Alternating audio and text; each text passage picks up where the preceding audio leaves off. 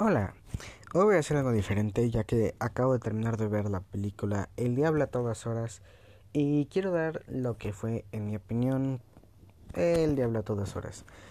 Esta película eh, con el elenco de Tom Holland, Bill Skingard, no sé cómo pronunciarlo, Riley Kennog y su director, sobre todo Antonio Campos, eh, está basada en un libro, eh, no he leído el libro, no, ya que no, no lo conocía, ¿no? Eh, yo quiero dar lo que es, en mi opinión, una ligera review sobre lo que es la película El Diablo a todas horas de Netflix.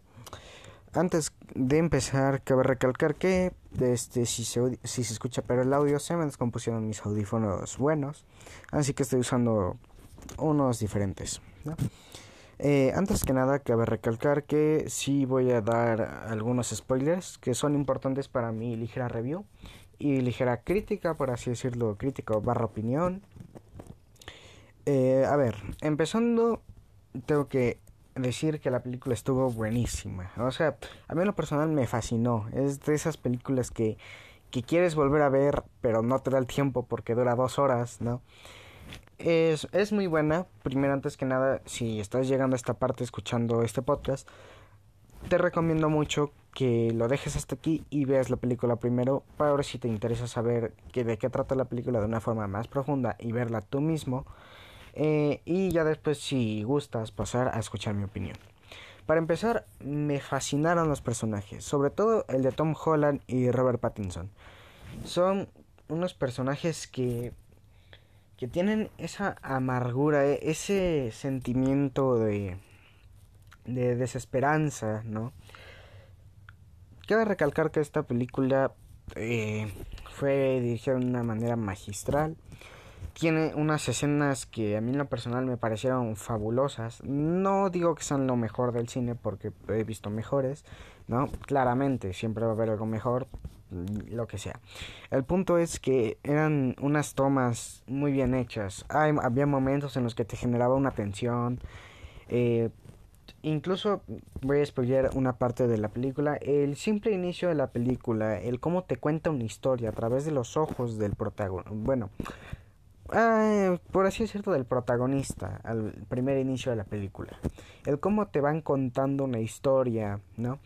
Eh, el cómo te relatan eh, la creencia de, de, las personas hacia Dios y el, y el simple hecho de cómo pueden dar un sacrificio. El mensaje de el mensaje de dar un sacrificio está bastante presente en la película.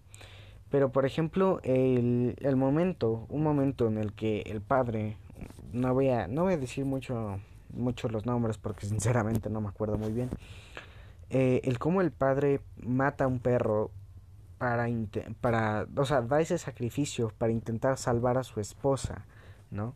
Este, dando ese sacrificio a lo que él denomina como Dios, ¿no? Él diciendo, Dios, por favor, sálvala, te doy al perro, ¿no? Eh, Cabe recalcar que la película se da a la interpretación de varias personas, muchos pueden interpretar el final como uno quiere, es lo bueno de las películas y es lo que a mí en lo personal me ha gustado más de esta, porque si bien esta puede que no dé tanto interpretar, da ese mensaje, no es un mensaje alegre precisamente, pero no es un mensaje tampoco desolador, es más, el mensaje está ahí, el punto es ¿Tú qué mensaje le quieres dar a la película? Eso es lo que más me gusta de la película, porque además de que dura 2 horas 18 minutos, se nota el esfuerzo de Netflix o del directora también, de cómo quisieron contar la historia. Claro que muchos dirán que el libro estaba mejor y lo que sea, siempre hay gente así. Pero no le vamos a quitar el crédito de que la película en lo personal es muy buena. Tiene un toque de drama, no de acción porque precisamente no es lo que se quiere enfocar, pero sí un poco más de religión, ¿no? No precisamente de un lado bueno, de un lado positivo, ¿no? Y yo, yo sinceramente puedo decir que el personaje que interpretó Tom Holland es una joya, al igual de, que el de Robert Pattinson, y se nota mucho que invirtieron mucho esfuerzo en esta película. Es una película que si bien puede, no sé, en algún momento parecer ridícula, muy pocos momentos, creo que solo como dos, más o menos. Pero hay un mensaje y de hecho hay escenas que que puedes entender. Por ejemplo, hubo una escena, o sea, entender en el sentido de que están bien estructuradas conforme avanza la película. El padre, ¿no? Este agarra y le dice al hijo, si vas a atacar, hazlo en el momento indicado, ¿no? Más tarde en la película, este, eh, Tom Holland, voy a decirlo así porque no me acuerdo el nombre del, del protagonista, yo lo siento muchísimo eh, decide que a los bravucones que están atacando a su hermana, eh, Tom Holland no puede el solo, entonces ¿qué hace? Decide atacarlos separadamente, ¿no? No los mata, ¿no? Es un pequeño spoiler muy grande, de hecho.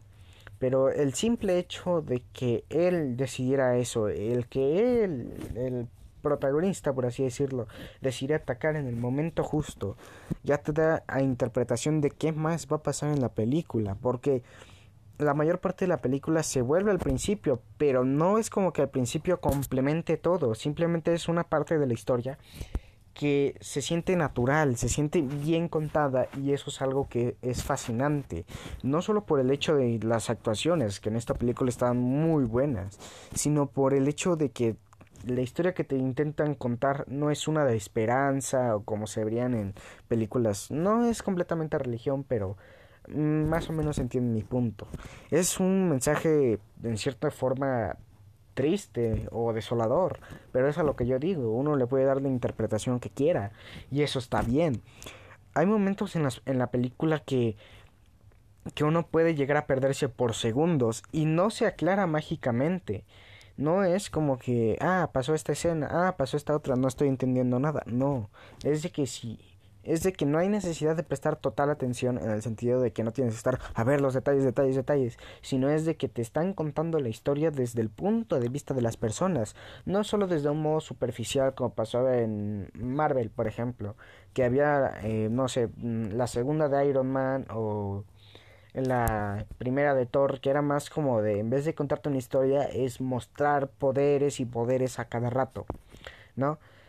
Eh, de hecho voy a hacer una mención de hecho a la primera película de Iron Man, ¿no? Porque, por ejemplo, en esa película te están contando la historia de Tony Stark. En la segunda simplemente fue una presentación de villanos y villanos, ¿no? ¿A qué voy con esto? Que en esta te presentan a todos los personajes por partes. ¿Para qué? Para al final juntarlo, ¿no? Este, y hacer que cada historia encaje en una sola, esa parte a mí en lo personal fue la que más me gustó porque se siente como si en verdad todo fuera por una razón y sin embargo no la hay. Siempre pasa una cosa, siempre pasa otra y sin embargo la historia no está intentando perderte, no está intentando hacer que no sepas nada, como vendrían siendo las, la película de Tenet. No, es de hecho una película que intenta contarte una historia desde la perspectiva de cada persona y el cómo cómo ven, el cómo pueden sentir la misma escena, ¿no? Puede pasar, no sé, en el mismo lugar, ¿no? Y en el mismo lugar pasar cosas diferentes. Esto es más del final de la película, pero si no ven la película no lo van a entender. Yo lo repito, tienen que ver la película porque en verdad es muy buena.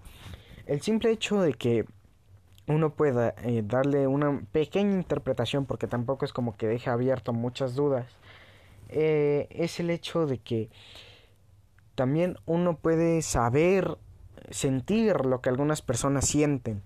Ese temor cuando te pueden apuntar con un arma, ese miedo y desconfianza al estar con una persona, o esa paranoia de no saber si, si algo va a pasar, ¿no? Esas cosas son lo que son lo que hacen especial esta película. Puede enamorar y es algo maravilloso porque uno puede entender las razones del protagonista y hasta incluso puede decir, oye, pues estoy de acuerdo con él. El problema es que a, a, veces hay momentos en los que la película se puede volver algo tediosa. Eso es cierto, una película de dos horas. Pero la verdad es que esos pocos momentos que digamos que son fácil cinco minutos, nah, no tanto. Mm, perdón, no tampoco.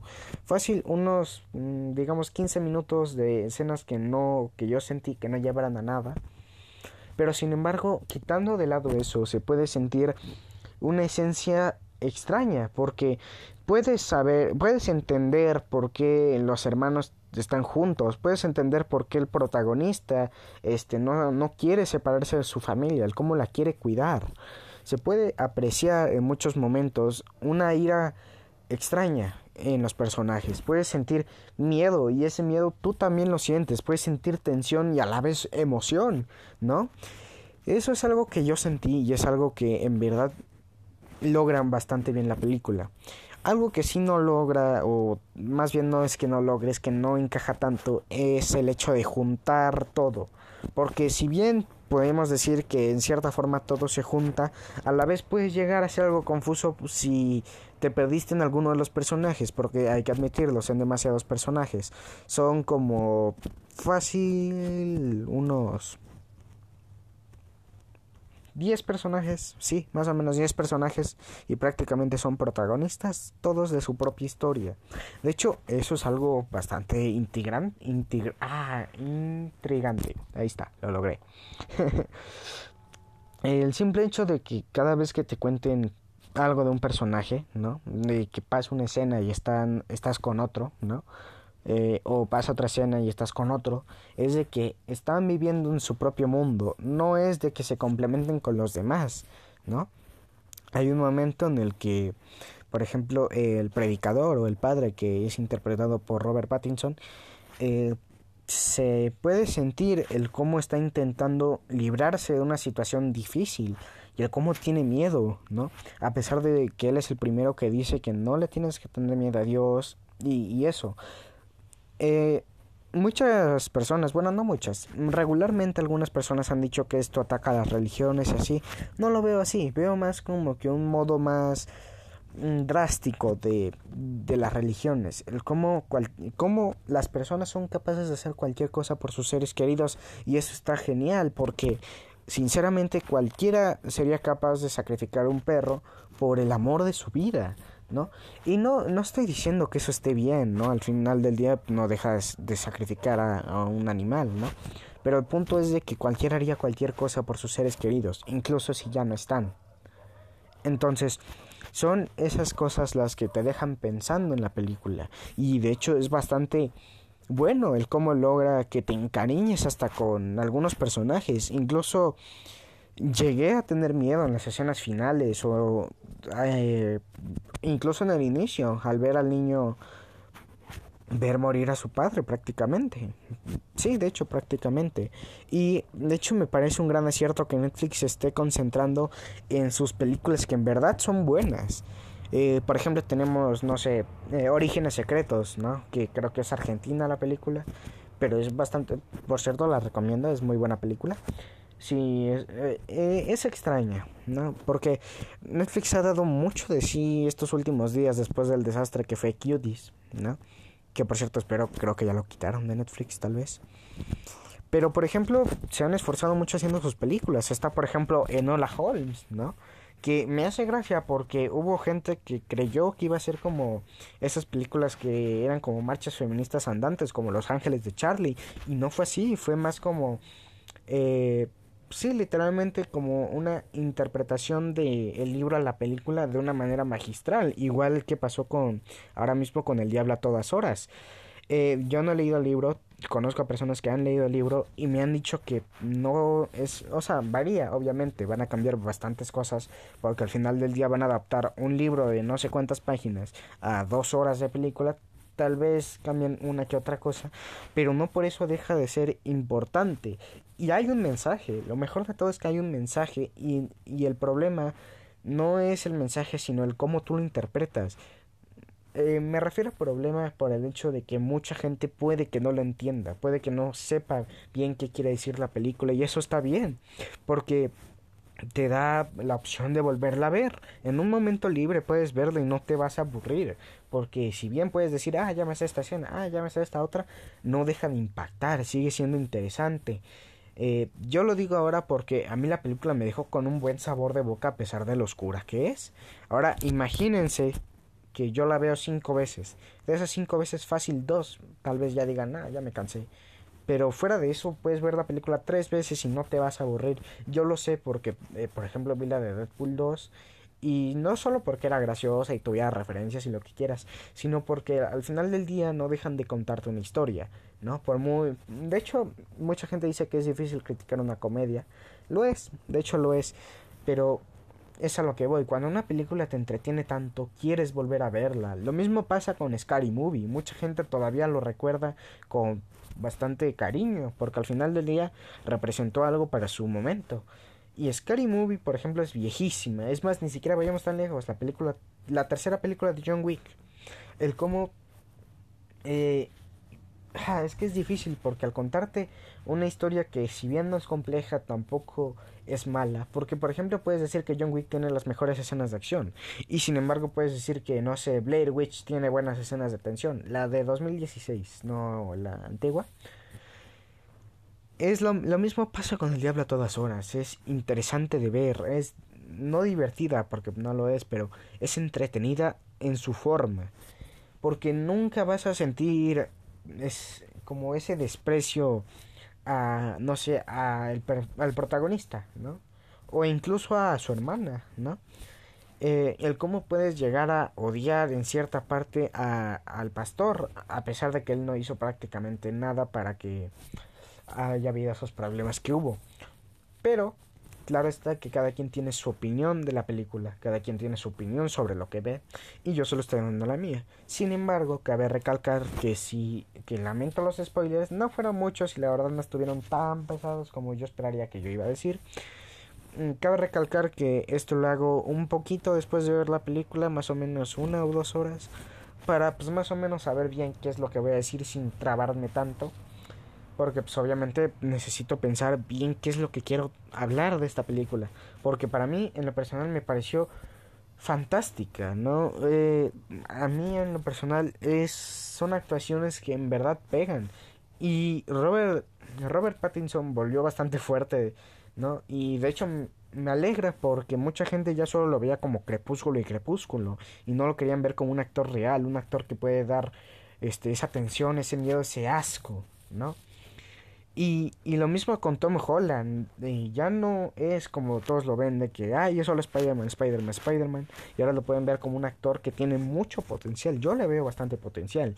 Y me agrada el hecho de que lo pongan a trabajar en este tipo de películas porque ahí es donde se puede apreciar más. El donde, eh, donde la actuación es importante. Y a mí en lo personal siento que no hay nada más importante en una película que la actuación. No importa cuántos efectos especiales tenga. ¿No? Importa si es una película desgarradora, siempre y cuando tenga buena actuación, puede ser una película de culto. Y yo considero, no estoy diciendo que exactamente El Diablo a todas horas sea una película de culto, pero sí siento que es una película que no se va a olvidar fácilmente. Y es muy interesante, muy divertido el saber cómo esta película puede llamar tu atención, el cómo no te puedes aburrir prácticamente casi nunca, el cómo siempre tiene algo para mostrarte, algo nuevo que contar, el cómo va hablando, ¿no?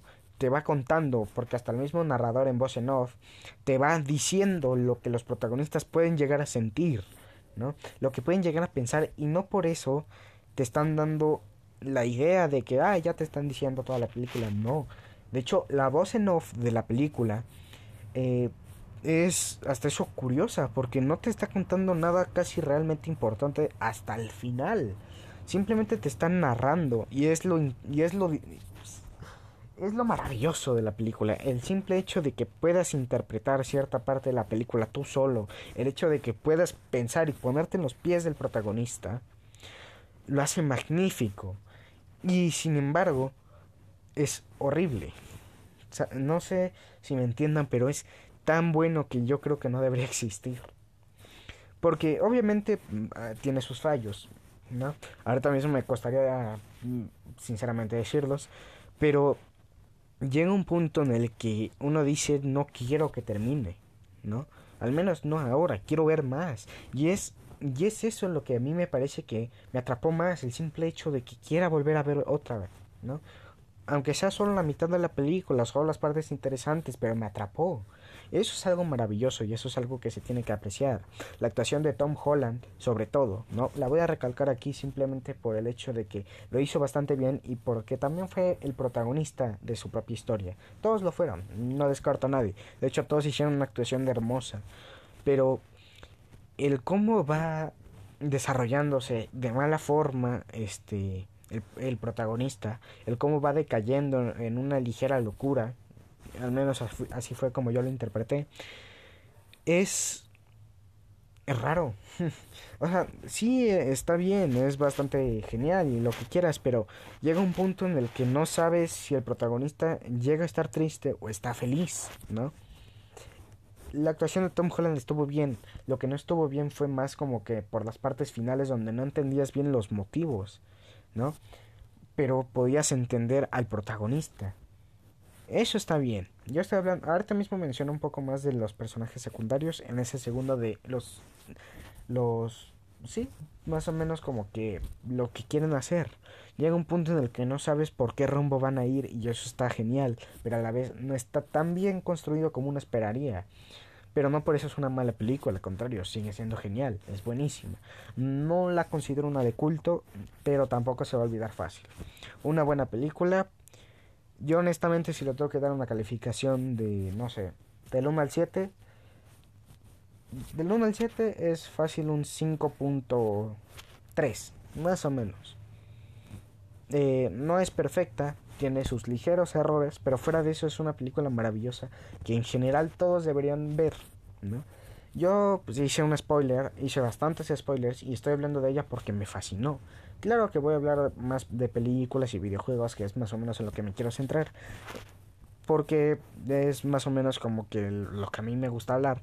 Pero fuera de eso, esta película en verdad merece mínimo un premio. Porque reconocimiento ya lo tiene y es fantástico el diablo a todas horas. Y yo solo voy a decir que es de las mejores películas en las que he visto a Robert Pattinson. ¿no? Eh, creo que después haré mi review opinión de otra película o otro videojuego. Por ahora yo me despido. Y esto ha sido todo. Lamento un poco el audio si es que se escucha un poco mal. Y nos vemos.